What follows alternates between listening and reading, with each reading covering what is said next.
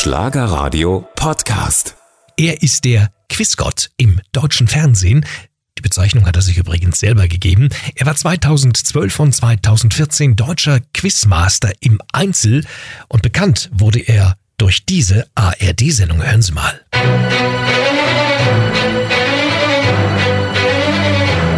Kennen Sie, oder? Gefragt, gejagt. Jetzt ist er bei mir. Hallo, Sebastian Jacobi. Ja, hallo Herr Dunk, schönen guten Tag. Wenn Sie, diese, wenn Sie diese Musik hören, kriegen Sie eine Gänsehaut? Ja, kriege ich jedes Mal. Also das ist ja auch die Musik vor jedem Einmarsch bei Gefragt gejagt und Ja. äh, das ist schon ein ganz besonderes Gefühl. Also ich finde es ja beunruhigend, wie schlau Sie sind. Ja? Und äh, ich, ich, ich, ich frage mich ja, wie war das eigentlich damals in der Schule? Waren Sie der Klugscheißer?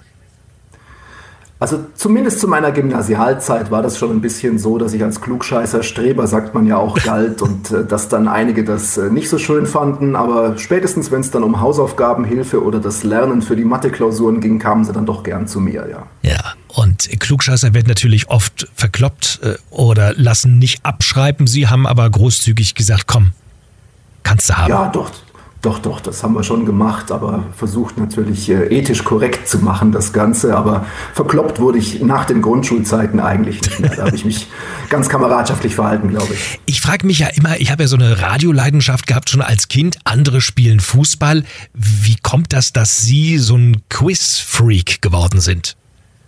Ja, das ist eine sehr gute Frage. Also ich war schon früh, auch als Kind schon sehr breit interessiert. Wenn es Vorlesewettbewerbe gab, habe ich immer Sachbücher zu ägyptischer Geschichte oder sowas vorgelesen. Ja, und äh, nachher hat dann in Oberstdorf in meiner Heimat ein Irish Pub eröffnet, 1996. Und die haben da dann eben eine wöchentliche Pub-Quiz-Night angeboten. Und da hat meine eigentliche Leidenschaft für das Quiz äh, in dieser Wettkampfform begonnen. Ja, ich habe als Kind immer geguckt, einer wird gewinnen mit Hans-Joachim Kuhlenkampf. Ich meine, Sie sind ein paar Jahre später geboren, Ke- kennen Sie auch noch wahrscheinlich. Da sind ja immer so Fragen gestellt worden zu Europa und so. Würden Sie sagen, dass das aus Sicht von heute schwierige oder eher einfachere Fragen waren? Das waren relativ einfache Fragen aus heutiger Sicht. Äh, Die hatten auch noch kein Wikipedia, da hätte man in der Bücherei gehen müssen, um sich das alles anzugucken. Aber ich habe das damals als junger Mensch auch sehr gerne schon gesehen, wenn ich es denn durfte. Mhm. Sie sind verheiratet, haben einen Sohn, der ist sieben Jahre alt. Tja, bei so einem Vater denke ich, da ist richtig Druck auf dem Kessel, der muss viel lernen, oder? Naja, der soll sich erstmal entwickeln, freiheitlich und äh, so wie er möchte und was ihm gefällt, natürlich unter unserer Anleitung. Aber ich versuche natürlich ihm schon nahezubringen, was ich gerne mache und zu sagen, dass äh, Wissen, die spannenden Fakten der Welt eben was Tolles sind und dass er das gerne aufgreifen darf. Ja, Sie sagen, Wissen ist Macht und er sagt, äh, macht nichts. So. Äh, äh, wird auch mit dem eigentlich gequizt? Also wird gefragt, äh, das, das, das Weizen, wo kommt es her? A, B oder C? Oder äh, wie, wie machen, wie lernen Sie, wie führen Sie ihn an das Thema ran? Ja, es gibt ja auch Quizspiele schon für Kinder in diesem Alter. Er lernt ja gerade in der ersten Klasse erst lesen, aber man kann ja auch vorlesen und er guckt auch gerne mit mir, äh, wenn ich äh, eben in der ARD andere Programme schaue, wie zum Beispiel Quizduell Olymp oder äh, die Sendung mit Kai Pflaume. Also da ist er schon dabei und ja, man kann sie dann so ein bisschen ranführen, natürlich über sein Spezialwissen, also über Dinos zum Beispiel, da ist er sehr stark, da können wir mithalten oder mit der Schule der magischen Tiere natürlich auch als Lektüre. Quizgott. Sie haben sich den Namen wirklich selber gegeben. Es war eben am Anfang der Zeit bei Gefragt gejagt auch eine Diskussion mit der Redaktion, welchen Kampfnamen man da wählt. Äh, Das war einer der Vorschläge, mit dem ich mich nach einiger Diskussion schon gut anfreunden konnte. Er sagt eben was darüber aus, dass man doch ein Gegner der Kandidaten ist, der ihnen das Fürchten lehren soll, der auch gewisse Macht da hat. Aber für mich ist auch wichtig, das soll natürlich keine äh, Blasphemie sein. Also ich kann mir gut vorstellen, dass der liebe Gott Humor hat und das äh, für so eine Belanglosigkeit, die es ja eigentlich ist, für Quiz akzeptieren. Hat sich denn schon mal jemand beschwert, hat gesagt, das ist Blasphemie? Das kommt regelmäßig. Ehrlich? Das sind mehr oder weniger fundierte, längere E-Mails äh, mit Bibelzitaten, äh, die natürlich belegen, dass man sich nicht so nennen darf. Aber ich glaube, wie gesagt, der liebe Gott wird Humor haben und äh, darüber hinwegsehen. Wissen Sie, ich würde ja immer sagen, Gott ist der, der auf Ihrem Stuhl sitzt. Also, der Quizgott. Wie ist das in der Vorbereitung zu so einer Sendung? Ja, Sie gehen ja nicht ins Trainingslager, aber wie habe ich mir das vorzustellen? Ist tatsächlich ziemlich schwierig, sich auf eine gefragte Jagdsendung allein vorzubereiten, weil wir die Gesichter und die Namen, auch die Vornamen nur der Kandidaten erst im Laufe des Tages kriegen, an dem die Aufzeichnung stattfindet. Man muss einfach beim Quiz dauerhaft am Ball bleiben. Also man legt nicht nur gelegentlich mal ein paar Stunden Lernen ein, sondern man muss das in sein Leben integrieren. Man muss wenn einem neue Sachen begegnen, also man besucht ein Studio, man hat einen Straßennamen, der ist interessant, dann muss man sofort nachschlagen und sagen, ah, was ist denn das für ein Bezug dieser Name? Und äh, wenn man beim Bäcker ist und was Neues hört über Mehl, sollte man das nachgucken. Mhm. So läuft eigentlich die Vorbereitung und weniger, jetzt heute nehme ich mir vier Stunden Zeit und lerne dann äh, alle neuen Ministerpräsidenten der Welt auswendig. Haben Sie es schon mal gehabt, also so, so Vorurteile? Sie sehen jemanden und denken, hm, das kann nichts werden, den mache ich platt. Gibt sowas? Das gibt es tatsächlich, aber man lernt natürlich aus seinen Fehlern. Ich habe also am Anfang Leute gesehen und mir gedacht, ja, dann stand der Beruf dabei, der ist Metzger und dann ist der wirklich für eine Quiz-Sendung so geeignet und nachher hat er mich platt gemacht. Ja. Also man so, sollte einfach nicht nach der Nase gehen, man sollte die Leute so nehmen, wie sie kommen und äh, jeden ernst nehmen. Wo kennen Sie sich denn gar nicht aus? Ich glaube, Ihre Stärke ist so die Geschichte des Oströmischen Reiches. Und was, ja, was können Sie gar nicht? Damit kokettiere ich immer so ein bisschen. Aber Geschichte ist auf jeden Fall mein Lieblingsthema, war es immer schon. Bin auch ganz gut in geografischen und auch in Sportsachen. Äh, was ich nicht kann, sind so diese Stars- und Sternchengeschichten, das goldene Blatt, äh, welcher, welcher König hat gerade wieder mit welcher Frau angebandelt. Und auch bei moderner Musik bin ich also nicht sehr stark. Wie hieß der größte Hit von Helene Fischer? Na? ja, das hat, das hat Herr Bommes im Studio schon öfter von sich gegeben. Ja, den haben wir einige Male gehört, den Hit. Welcher war es denn? Das müssen Sie noch beantworten. Ach, guck mal. Atemlos. Durch die Nacht. Genau. genau. Die schwierigste Quizfrage, also das war jetzt nicht die schwierigste. Was war denn die schwierigste, die Sie je bekommen haben? Können Sie sich noch erinnern? Ja, ich habe ja nicht nur im Fernsehen Quizfragen, sondern wir haben auch Wettkampfquiz mhm. mit deutschen Meisterschaften und Weltmeisterschaften und da sind die Fragen dann schon eine Nummer schwieriger. Man kann jetzt nicht sagen, was die schwierigste Frage war, äh, aber da gibt es schon Fragen zu äh, chinesischer Geografie zum Beispiel oder äh, chinesischen Buchwerken aus dem Mittelalter. Das sind dann Sachen, da bin ich weit weg. Ja, aber ich meine, es gibt so viele Dinge, die man wissen kann, aber nicht wissen muss. Ja, und ich würde mal sagen, vieles von dem, was Sie vielleicht wissen, ist doch unnützes Wissen.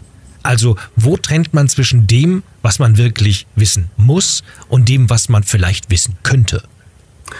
Das ist eine sehr schwierige Frage und das ähm, wird in vielen Bereichen gestellt, was denn eigentlich der Kanon ist. Also das kennen wir ja auch aus der Literatur. Marcel Reichanitzky, Gott hab ihn selig, hat ja auch mal so einen Kanon aufgestellt, was man gelesen haben müsste. Ich vertrete eigentlich die Meinung als Quizzer, dass es kein wirklich unnützes Wissen gibt. Mhm. Ja, also was, was soll sinnhaft sein und was nicht? Es gibt Dinge, die kann man sich besser merken, weil man da schon ein gewisses Grundgerüst hat. Und es gibt Dinge, die fallen einem schwerer, wie eben moderne Musik, wie man gerade wieder merkte bei mir. Aber ich versuche eigentlich so egal ob Highbrow, also höher äh, ja, angesehenes Wissen oder Lowbrow, alles gleich zu nehmen und mhm. das drauf zu schaffen für die Wettkämpfe und eben diese Unterscheidung gar nicht erst zu machen. Also Dschungelcamp zählt genauso viel wie Franz Kafka. Ja, okay. was, was Reich Ranitzky dazu wohl gesagt hätte. Sagen Sie mal, Ihre Frau, ist die auch der schärfste Kritiker? Kommt da hin und wieder auch mal so, mein lieber Sebastian, das war heute nicht gut? Äh, meine Frau ist eigentlich nicht sehr quizinteressiert. Das ist vielleicht auch für die Beziehung sehr, sehr gut. Es ergänzt sich gut. Äh, es ergänzt sich gut. Ja. Die ist schon manchmal ein Kritiker, wenn ich äh, komische Äußerungen tätige, also genau wie diese E-Mail schreibe, aber eigentlich ist ihr anderes bei mir wichtiger, als ob ich bei Gefragtjagd gewinne oder nicht. Ich habe mal nachgeguckt, Quiz, was sagt eigentlich der Duden? Und ich fand es äh, ganz interessant. Herkunft, Englisch, Quiz, eigentlich schrulliger Kauz. Sebastian Jacobi ein schrulliger Kauz? Ja, gute Frage. Persönlich empfindet man sich natürlich nie als schrulligen Kauz, äh, aber ich denke, dass in der Quizszene, also Wettkampf-Quizszene in Deutschland und weltweit doch einige Personen sind, die als ein schrulliger Kauz bezeichnet werden könnten. Äh, ob es wirklich negativ ist, ist eine andere Frage. Hm. Also ich bin schon speziell und möchte natürlich auch neues Wissen aufnehmen, mir Informationen drauf schaffen, Dinge ausprobieren auch. Also wenn man zum Beispiel neue Speisekarten studieren kann in ausgefallenen Restaurants, beim Laoten etc. Das ist vielleicht ausgefallen, aber das macht eben auch Spaß und man lernt einiges über die Welt dabei. Es gibt ja Menschen, die gucken, ich glaube, man nennt sie Aldetiker, gucken auf eine Speisekarte und haben die sofort im Kopf und können auswendig sagen, was ist Gericht Nummer 48. Ist das bei Ihnen vielleicht so ähnlich? Also einen gewissen Ansatz dazu habe ich. Ähm, ich kann mich erinnern, als ich fürs Abitur damals Geschichtsabitur gelernt habe, dass ich ziemlich genau wusste, wenn ich die Seiten durchgegangen war in meinem Eintrag, dass was fehlte. Also es ist etwas räumlich. Ich kann sagen, da fehlt jetzt ein Absatz, da müsste das gestanden haben. Ähm, aber es ist nicht so, dass ich mir in Sekundenschnelle jetzt äh, wie ein Kopierer oder ein Scanner Seiten drauf schaffen könnte an Wissen. Der eigentliche Trick ist, glaube ich, eher dran zu bleiben, eine gewisse Wiederholung einzubringen und, das darf man auch nicht vergessen, man hat ein gewisses Grundgerüst an Wissen nach einer Zeit und da kann man dann neue Informationen einfach besser dran aufhängen. Ja. Wie so eine, so eine Schneeflocke, die entsteht ja auch aus so einem kleinen Fitzelchen Dreck, sage ich mal, und dann lagern sich diese Eiskristalle an und je mehr schon vorhanden sind, desto mehr Punkte gibt es, an mhm. denen quasi die, die Kristalle oder hier das Wissen eben dann anlagern kann. Bei mir ist das immer so, wenn ich irgendwas gelesen habe, was manchmal komplex ist oder früher, wenn es um Fremdwörter ging, wenn ich die nicht angewendet habe, dann habe ich die irgendwann auch wieder vergessen. Ist es nicht so, dass nur Dinge, die man regelmäßig anwendet, auch im Kopf bleiben oder sind sie da die Ausnahmeerscheinung? Also die Wiederholung ist ein Aspekt des Ganzen. Die Frage ist natürlich auch, mit wie viel Emotion Sie etwas aufgenommen haben. Also Sie wissen auch, wenn Ihnen etwas nur einmal erfahren oder passiert ist im Leben, aber es war sehr schmerzhaft oder sehr schön, dann bleibt es in Ihrem Gedächtnis auch bei nur einmaliger Aufnahme erhalten. Wenn Sie aber was relativ Langweiliges haben, dann ist natürlich äh, oder Emotionsloses haben, ist Wiederholung schon sehr hilfreich. Aber es, man kann natürlich Emotionen auch versuchen einzusetzen, um gewisse Dinge zu lernen und sie dann länger in ihrem Speicher zu behalten. Und gerade bei Quiz frage ich mich, okay, was ist da groß die Emotion? Ich weiß Dinge, rufe sie ab wie so ein Computer oder weiß sie eben nicht. Können Sie mir das erklären? Sie können zum Beispiel beim Lernen versuchen, äh, Emotionen zu erzeugen, indem Sie etwas daneben schreiben. Also es wäre sowieso besser, mehrere Sinne einzusetzen, also es nicht nur zu lesen, sondern auch wieder aufzuschreiben und strukturiert aufzuschreiben. Aber wenn Sie dann zum Beispiel neben äh, die Ehefrauen von Heinrich dem Achten, die er eben hat hinrichten lassen, dann schon allein Kreuze malen oder so einen Hangman, in dem Fall Hangwoman, dann ist das schon eine Art Emotion. Sie sagen, oh, ist das grauenvoll, ist das grausam. Mhm. Und das kann man allein über diese ja, malerische Tätigkeit eben schon erzeugen. Das wird im Kopf dann verknüpft sozusagen mit Bildern. Genau, und die Emotion ist eben für unser Gehirn ganz entscheidend. Die sagt dem eben dann, das ist für dich wichtig, das hat eine Bedeutung gehabt. Ja.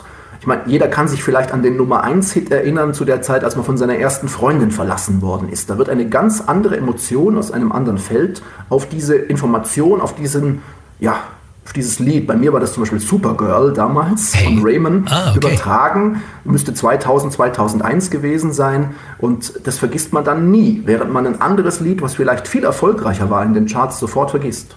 Ja, bei mir war es, glaube ich, Rivers of Babylon von Bone M. das ist eine Zeit lang her. Ist absolut eine Zeit lang her. Jetzt, äh, Frank Farian, Frank Farian. Ja, genau. Mhm. Ähm, und wie hieß das Label? Wissen Sie es auch noch?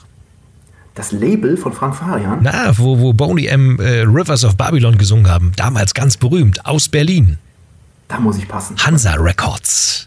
Ah, die Hansa-Studios, die waren doch ja, Mauer. Genau, genau die, die ja, sind ja. da, die sind da immer noch. Und David Bowie hat da Songs aufgenommen, Duran Duran und so weiter. Sagen, jetzt haben wir darüber gesprochen, wie man eigentlich sich an so Quiz und Wissen ranarbeitet. Ich könnte mir ja vorstellen, wenn man junge Menschen zum Quiz führt, das äh, ist ja auch so ein Ranführen an Bildung. Genau, es ist ein hoher Anspruch. Auch Bildung ist natürlich ein schwerer Begriff. Was ist Bildung und was ist keine? Da sind wir wieder bei dem Kanon. Ja. Aber es gibt sicherlich, ganz sicherlich sinnlosere Tätigkeiten, äh, als wenn junge Menschen sich mit viel Quiz beschäftigen, wenn die ein Gespür dafür bekommen, was da draußen eigentlich alles an spannendem Wissen liegt und das eben auch aufnehmen wollen. Und ich bin jetzt auch schon einige Jahre in dem deutschen Quizverein, den wir 2011 erst gegründet haben. Und da sind jetzt schon sehr viele weibliche und männliche Nachwuchskräfte, wo ich immer wieder begeistert bin, äh, was da eigentlich nachkommt in Deutschland und wie gut die schon sind in ja, Anfang 20, sage ich mal, in jungen Jahren. Und äh, da haben wir schon einen Anspruch eben, Wissen und Bildung da auch zu übertragen auf eine Generation. Aber man darf es jetzt auch nicht zu hoch hängen, man darf jetzt das Quizwissen nicht unbedingt mit Lebenstauglichkeit verwechseln. Ja, ich stelle mir so vor, da sitzt dann so ein junger Mann, 18 Jahre alt, vor einem Mädel, erstes Rendezvous und er sagt, du kannst mir die schwierigsten chemischen Formeln äh, sagen äh, oder mich fragen, ich kann dir alles beantworten. Ich glaube, ist vielleicht nicht so erotisch und erfolgreich, aber wenn der sagen kann, er kann Klavier spielen, dann hätte er vielleicht sowieso einen Treffer gelandet, oder? Das ist mir tatsächlich erst kürzlich passiert in meiner Heimat. Da hatten wir einen ehemaligen Treffen und dann ist eine Dame aufgetaucht, die ich nicht mehr kannte und die mhm. sagte mir dann, ja, wir hatten vor 20 Jahren mal ein Date. Und dann sagte ich, großer Gott, und äh, was war das Problem? Und dann sagte sie, ja, du hast mir was über Quantenphysik erzählt. und sie meinten mit Quanten natürlich ihre Füße. Nein, also. und das haben sie bei ihrer Frau aber dann nicht getan, sonst wäre wahrscheinlich auch das Kind nicht gekommen, oder? Wahrscheinlich, ja. Sie haben da die richtigen Tipps. Früher, Herr Jacobi, waren Sie, früher klingt so als wie vor 100 Jahren, waren Sie Curling Europameister. 2008, glaube ich, habe ich irgendwie dunkel in Erinnerung. Das stimmt, 2008 in, in Kitzbühel. Kitzbühel war das damals. Ja, ja jawohl. Mhm. Curling, Europameister. Hm. Also wenn ich hier so in der Redaktion sage, der Mann war Curling, Europameister, wird so ein bisschen äh, geschmunzelt. Und ich habe auch mal gegoogelt, ja, und da steht tatsächlich, Curling gilt als typische Sofasportart. Jeder hat sie im Fernsehen schon mal gesehen. Selbst auf das Eis, ich zitiere immer noch, wagen sich nur die wenigsten. Im Praxistest zeigt sich dann, aber der Sport ist ausgesprochen unterhaltsam, aber auch komplexer als erwartet. Was sagen Sie ja. zu dieser Analyse? Ja, das stimmt alles, muss ja. man so sehen. Ja, auch Sofasportart, ja. Naja, eine Sportart, die speziell bei Olympia alle vier Jahre, Olympische Winterspiele, von sehr, sehr vielen Menschen gesehen wird. Mhm. Ähm, man muss sich ja auch vorstellen, bei Olympischen Winterspielen sind die Sportarten, die nicht wetterabhängig sind, natürlich rar gesät. Curling kann man immer spielen in der Halle, ähnlich wie Eishockey. Und Skifahren, äh, Biathlon etc. fällt gelegentlich mal aus. Also gucken auch viele bei Wetterkapriolen Curling, die das vorher noch nie rezipiert haben. Und äh, da ist es eine sichere Bank. Schön wäre, wenn man dann die Faszination, die man dann erfährt, eben auch mal umsetzen könnte, es während der vier Jahre zu gucken oder eben ja. selber aufs Eis zu gehen in der nahegelegenen Halle. In Berlin wäre das ja zum Beispiel möglich. Es ist ja ein Sport, der hoch konzentriert betrieben werden muss, wenn da der Stein äh, übers Eis geschoben wird, äh, alles total fokussiert letztlich und äh, äh, psychisch, physisch wahrscheinlich auch in, in beiderlei Hinsicht äh, anstrengend. Warum wird eigentlich dieser Sport so belächelt? Können Sie mir das erklären? Ich habe mal gesagt, dass es eigentlich nur zwei olympische Sportarten gibt, die so extrem belächelt werden. Das ist eben Curling und das ist Synchronschwimmen. Beim mhm. Synchronschwimmen gehe ich davon aus, dass es die Nasenklammern sind. äh, beim Curling liegt es wahrscheinlich am Wischen. Also mhm. vor den 20 Kilogramm schweren Granitsteinen wird ja von zwei Spielern oder Spielerinnen gewischt. Und äh, da wird natürlich dann immer behauptet, äh, wir wären die besten Putzfrauen oder Putzmänner der Welt. Ja. Und das ist so ein Topos, der sich eben in der, in der Medienlandschaft immer wieder findet und dann in der Öffentlichkeit vielleicht ähm, seit den 60er Jahren, da gibt es den Sport in Deutschland in etwa Ende 50er, Anfang 60er dann festgesetzt hat, denke ich. Wir sagen immer Eisstockschießen so zu Weihnachten. Ja, das ist aber was anderes. Ja. Also Eisstockschießen ist nicht Curling. Ja. Ähm, die einzige Gemeinsamkeit, die die beiden Sportarten haben, ist, dass ein Gegenstand über eine Eisbahn auf ein Ziel zu bewegt wird. Aber der Gegenstand ist ein anderer, die Eisbahn ist völlig anders beschaffen und das Ziel sieht anders aus. Mhm. Außerdem wird im Eisstockschießen nicht gewischt. Also das ist schon was ganz anderes. Äh, ich habe nichts gegen Eisstockschießen, mache ich auch selber gelegentlich, aber Curling ist eben ein, denke sehr ernstzunehmender olympischer Sport. Äh, war schon bei den ersten Winterspielen in Chamonix 24 dabei und dann eben wieder seit 1998 in Nagano alle vier Jahre das Wischen, das so belächelt wird, wird natürlich gemacht, damit das Eis aufgeraut wird, neu friert und richtig schön glatt wird, oder? Das ist nicht die richtige Beschreibung, nein. Also Verdammt. die Eisbahn ist tatsächlich äh, vorher mit einem, äh, mit einem kleinen Wassertröpfchen Regen präpariert worden, ja. dem sogenannten Pebble. Und die Steine, die darüber gleiten, die sind äh, konkav geschliffen und gleiten nur auf einem kleinen Ring über diese Spitzen dieser Hügelchen. Damit wird dann die Reibung ganz stark verringert und sie brauchen überhaupt keine Kraft, diese 20 Kilogramm schweren Steine über die Bahn zu bewegen. Wenn sie aber trotzdem mal zu langsam spielen, um das zu erreichen, was sie möchten, also den Stein zum Beispiel in die Mitte des Zielkreises, des Hauses, so heißt das, zu legen, dann können die Wischer eben in Aktion treten und da voll Power wischen ja. und einen Wasserfilm durch die Reibung auf dem Eis erzeugen und auf diesem Film gleiten dann die Steine eben einige Meter weiter, je nachdem wie gut ihre Wischer sind. Das ist der eine Aspekt und gleichzeitig laufen die Steine gerader. Also die Steine beschreiben ja normalerweise eine Kurve, eine parabelastförmige Kurve. Das heißt, je schneller sie noch sind, desto gerader laufen sie und am Ende haben sie mehr Seitwärtsbewegung. Und da können sie mit dem Wischen eben auch gegenwirken und sie etwas gerader machen. Haben Sie schon mal einen prominenten Sänger, eine Sängerin getroffen, die mit Ihnen Curling, sagt man eigentlich Curling spielen wollte? Oder wie sagt man das? Ja, man sagt Curling spielen. Ja. Ich habe kürzlich erst, also es war im äh, Dezember 2022, Anke Engelke getroffen. Ist jetzt nicht ah, okay. Sängerin, aber eben Comedian und Synchronsprecherin und Schauspielerin. Ja. Kann auch hervorragend singen. Und da sind wir mal im, in Köln im Lendpark aufs Eis gegangen und dann war Christian Thees noch dabei von SWR 3, ähm, die auch gemeinsam einen Podcast machen. Und mhm. da haben wir dann zwei sehr schöne Stunden mit den Mädels und Jungs vom Kölner Eisclub da verbracht und äh, ja, hat großen Spaß gemacht. Und äh, ja, ich denke, durch solche Anleitungen auch für Promis und dann die Veröffentlichung des Ganzen kann man eben auch mehr Menschen auch in Deutschland dazu bringen, diesen tollen Sport zu betreiben. Es gibt genügend Vereine, Clubs, wo es Möglichkeiten gibt und nicht nur da, wo es reine Curlinghallen gibt, sondern eben auch in öffentlichen Eishallen kann man das unter guten Bedingungen machen. Hauptberuflich ist der Mann nicht Quizzer und Curling-Spieler, sondern Controller in einem großen Stahlkonzern. Also wie das alles zusammenpasst, äh, ja, Sie haben einen geduldigen Arbeitgeber, vermute ich, oder? Ich habe einen sehr guten Arbeitgeber. Ich bin auch schon in dritter Generation in dem Stahlunternehmen im Ruhrgebiet tätig, äh, wobei meine Vorgänger alle im Ingenieursbereich tätig waren und ich bin ja Kaufmann als Controller. Äh, gleichzeitig habe ich aber eine hervorragende Absicherung hier zu Hause. Also meine Frau ist bei sowas immer mein Vorstopper. Die mhm. räumt immer alles aus dem Weg, äh, was mir da Zeit klaut und dann geht das schon. Ja, es gibt es ja eigentlich kaum noch. Ne? Der, der Junior, also eigentlich der Enkel, geht in eine Firma, wo der Opa schon mal äh, tätig war. Das ist, äh, das ist vererbt, auch wenn es die andere Abteilung ist. Aber als Controller ist man natürlich zahlenversessen, detailversessen, total pingelig und total genau. Da geht es eben auch ums Wissen und äh, um, ja, um Professionalität, akribisch sein. Sie schreiben Bücher, wen wundert's? Es gibt ein Quizbuch, das äh, habe ich mir auch mal angeguckt. Ja, da kann man quasi lernen, wie man auch so ein Quizgott wird oder die Anleitung. Ja, genau. Also es ist eine, eine schöne Mischung, ein Potpourri. Es ist ein bisschen was über mich, ein bisschen was über gefragt, gejagt und dann kommt eben auch, wie schreibe ich schöne Quizfragen selbst. Das hilft ja auch beim Lernen und wie lerne ich richtig äh, um neues Wissen eben mir drauf schaffen zu können. Und das wird dann eben nicht nur in der Theorie vorgestellt, sondern mhm. am Ende gibt es auch nochmal 150 schöne Fragen aus verschiedensten Themengebieten. Damit es auch zugänglich bleibt, ist es Multiple Choice und äh, da kann man dann das Wissen gleich trainieren. Wie könnten wir denn eine schöne Quizfrage im Bereich Schlager jetzt gemeinsam entwickeln? Ja, vielleicht können wir was auf dem Atemlos aufbauen, wo ich mich vorher schon blamiert habe. Hm, Helene Fischers Atemlos, ja. Ja, haben Sie eine Idee? Man könnte vielleicht aus dem Text ein Stück fragen, also äh, zweite Zeile, okay. sowas in der Art. Ja. ja? Oder äh, wenn man nach der Autorin fragt, Christina Bach. Ja, genau. Und dann gibt es ja noch eine Verbindung von Christina Bach zu einem äh, ja, teilweise sehr erfolgreichen Fußballclub in Süddeutschland. Also solche Assoziationsketten kann man dann durchaus aufbauen und da tolle Fragen draus bauen. Okay, und dann sitzen Sie so, überlegen Sie, gucken im Internet, Wikipedia oder so. Jetzt ist es ja so, gerade bei Wikipedia steht ja manchmal auch Quatsch drin.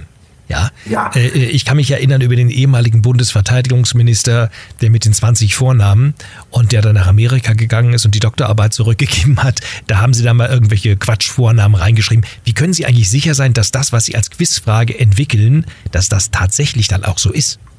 Also bei mir stimmen die vier Vornamen übrigens, die auf Wikipedia stehen. Das mal vorweg. ähm, ich habe einen also fünften reingeschrieben, müssen Sie noch mal gucken. ich schaue nach, ja. ich setze jemand drauf an. Es ist allgemein schon eine sehr gute Quelle, gerade für Quizfragen, mhm. die ähm, grundsätzlich von der Informationstiefe meistens auch reicht. Aber wenn Sie natürlich ein Buch schreiben wollen oder eine Wettkampffrage für die deutsche Meisterschaft stellen wollen oder auch bei Gefragt gejagt eine Frage machen wollen, die mache ich natürlich nicht selber, die soll ich ja beantworten, dann müssen Sie schon mehr Quellen nutzen. Also Wikipedia kann durchaus eben die Initiation am Anfang sein, damit fange ich an und dann müssen Sie die querchecken. Es reicht oft auch schon mal die englische Wikipedia und eine weitere Pressequelle dazu zu nehmen, da muss man nicht gleich ein Brockhaus aufmachen, äh, aber also eine allein reicht für wichtige Fragen auf keinen Fall. Jetzt arbeiten Sie an einem neuen Buch. 60 Jahre Fußball-Bundesliga. So, sind das dann Quizfragen oder was haben wir da zu erwarten? Genau, das ist eigentlich ein, oder nicht eigentlich, das ist ein reines Quizfragenbuch. Das wird im Juni erscheinen diesen mhm. Jahres. Mein Co-Autor ist da der Herr Thorsten Zirkel. Den kennt man ja aus der ARD auch. Der ist äh, beim Quizduell Olymp im Einsatz, jedes Mal gegen die Promis. Und er ist nebenbei im Wettkampfquiz, da kennen wir uns gut, einer ja. der besten deutschen Sportquizzer. Und okay. Fußball ist er auch noch tief drin und äh, das Buch erscheint in einer Serie, die ich äh, nach und nach herausgeben möchte. Die heißt Quiz dich schlau mit dem Quizgott. Mhm. Und äh, für jedes Themengebiet versuche ich dann immer äh, hervorragende Co-Autoren eben für diese Fragen zu gewinnen. Ja, ich biete mich für Schlager an und für Radio. Wenn Sie Lust haben, sagen Sie mir Bescheid. Ja, ich denke, da gibt es durchaus ein Publikum, aber da müssten Sie wahrscheinlich die meisten der Fragen schreiben, weil ich da etwas schlecht bin. Ja, nennt man, nennt man dann Ghostwriter. Ähm, gerade 60 Jahre Bundesliga, äh, Quissen ist Ihr Thema und jetzt auch meins. Wie viel, ähm, äh, Herr Jacobi, wie viele Löcher hat ein Tornetz? Das weiß ich nicht. Ich habe mal, hab mal nachgeguckt, ist eigentlich eine Witzfrage, ja, aber tatsächlich, ja. man sagt, dass ein normales Fußballtor, also erstmal gar keine Löcher hat, ja, nämlich nur ein einziges, ein großes, aber Maschen, die Maschen, Maschen, Maschen ja, ja, ja, genau. Müsste man schätzen, wie viel sagen Sie? 4000.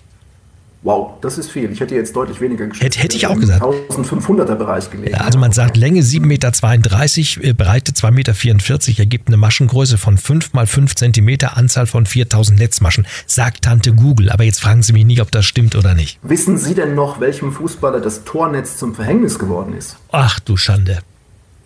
Sag mal. Seinerzeit ins Netz gerutscht und dann gab es da noch Karabiner, die ihm also dann den ich kann, ich kann mich, Ich kann mich an dieses Bild erinnern. Äh, helfen Sie mir. Dietmar Jakobs vom HSV damals. Ui, wann war das? Dietmar Anfang Jakobs. der 80er? Das war in den 80er Jahren, ganz genau. Und dann hat man nachher die Technik äh, verändert, wie die Tornetze eben befestigt ja. werden, dass solche Karabiner eben sich nicht mehr ins Fleisch schneiden können und dann Nerven beschädigen können, wie bei ihm. Ich habe ich hab noch ein paar Halbsätze für Sie, die Sie bitte vervollständigen. Den Fernseher schalte ich immer ein, wenn gefragt, gejagt läuft mit Sebastian Klusmann. Ja, gucken Sie sich selber eigentlich auch an? Ich meine, das sind ja Aufzeichnungen. Ich gucke mir das gelegentlich mal an, äh, wie es nach außen wirkt, aber ich habe die Sendung ja miterlebt und ich sehe sie lieber mit anderen Jägerinnen und Jägern. Ja, okay. Ich meine, es gibt ja Leute, die gucken sich selber an und sagen, oh, guck mal, wie toll ich bin, ja.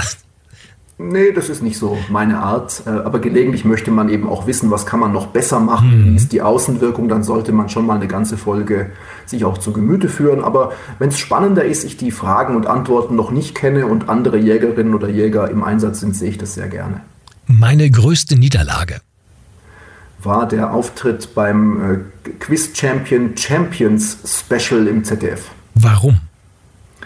Na, ich hatte da seinerzeit ja 2012 die Sendung gewonnen. Da muss man ja gegen fünf Prominente antreten. Und dann wurden alle Sieger und Siegerinnen nochmal zusammengerufen für eine Wiederholungssendung. Und da bin ich äh, gegen Tim Melzer gescheitert in der Kategorie Ernährung und zwar an der Flugmango. Mhm.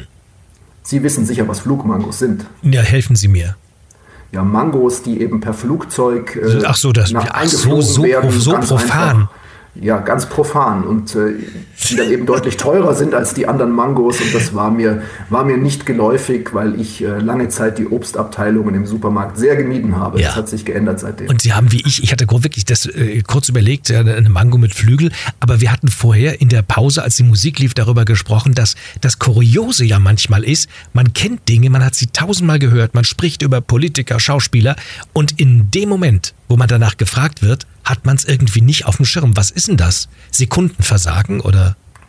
Nee, das ist völlig normal. Ja. Äh, das passiert, passiert jedem und äh, ja, vorher ist es mir bei dem Lied von Helene Fischer passiert, aber schlimmer ist es natürlich bei Gefragt gejagt, wenn Sie eine Schnellraterunde haben. Mhm. Äh, gerade in der Finalrunde, wo ich eben in zwei Minuten versuchen muss, so viele Antworten zu geben wie die Kandidaten vorher. Ähm, und da haben sie ja auch nicht die Zeit, sich nochmal zu verkopfen und zu versuchen, dieses Wissen eben wieder hervorzuholen, sondern es muss halt auftauchen. Ja. Und äh, viele verstehen das auch nicht und schreiben danach auf Social Media, mein Gott, ist der Jäger dämlich, äh, der weiß das nicht. Und dann muss er mal überlegen, ob er wirklich in vier, fünf Sekunden, weil länger hat man da auch nicht Zeit, genau. äh, bis man weiter sagen muss, ob einem das dann wirklich gerade ja, aufflammt im Kopf. Das ist es immer. Ich hatte da mal zum Beispiel den Blackout und kam nicht auf das Wort Recycling. Ja. Oder ich kam auch mal auf Sepp Herberger nicht. Beides kenne ich natürlich oder ihn kenne ich und den Begriff. Mhm. Äh, aber es muss halt auftauchen. Und das passiert immer mal wieder. Äh, man kann es einfach nur mit Übung bekämpfen. Und äh, Privatpersonen spielen jetzt nicht täglich äh, ein schnelles Quiz, um dann zu üben. Klar. Aber der Fluch mit der Mango, der, der lastet über uns beiden. Meine Schwäche, meine Schwäche ist. Geduld habe ich keine. Sagen übrigens wirklich 99 Prozent aller Gäste hier. Ja, das ist natürlich auch einem Controller, äh, sagt man bei der Bewerbung dann auch, äh, man soll das sagen, weil das keine wirkliche Schwäche ist. Aber auf mich trifft das in besonderem Maße zu. Ähm, ich werde auch häufig gefragt, äh, weil viele Quizzer auch gute Schachspieler sind und leidenschaftliche, äh, warum ich das nicht mache. Also ich kann Schach spielen, aber ich verliere immer, weil ich einfach keine Geduld habe dafür, mir so lange zu durchdenken, äh, welche Stellung jetzt da ideal wäre und welcher Zug als nächster erfolgen sollte. Letzter Halbsatz, meine Geburtsstadt. Meine Geburtsstadt ist keine Stadt, sondern eine Marktgemeinde, ist Oberstdorf im Allgäu und äh, der bin ich immer noch sehr verbunden und freue mich immer wieder hinzukommen. Ja, obwohl Sie jetzt in Nordrhein-Westfalen zu Hause sind. Ja, ich bin in der Heimat meiner Mutter. Meine Mutter äh, ist Meidericherin, lebt aber schon seit über 50 Jahren in Oberstdorf und ich bin nach Duisburg, Meiderich und mittlerweile Barl eben zurückgegangen. MSV Duisburg, Meidericher Sportverein, das waren doch Zeiten, nicht wahr? Meidericher Spielverein. Spielverein. Genau, damit sind wir wieder beim Quiz. Der Mann spielt und quizt, er ist der Quizgott Sebastian Jacobi, seit 2013 der Jäger ausgefragt, gejagt. Danke, dass Sie da waren. Haben wir noch eine Quizfrage zum Schluss? Nee, machen wir, wenn die Sendung vorbei ist. Alles Liebe, alles Gute. Herzlichen Dank, hat mich sehr gefreut und wir machen jetzt gleich noch eine Menge Fragen. Schlagerradio.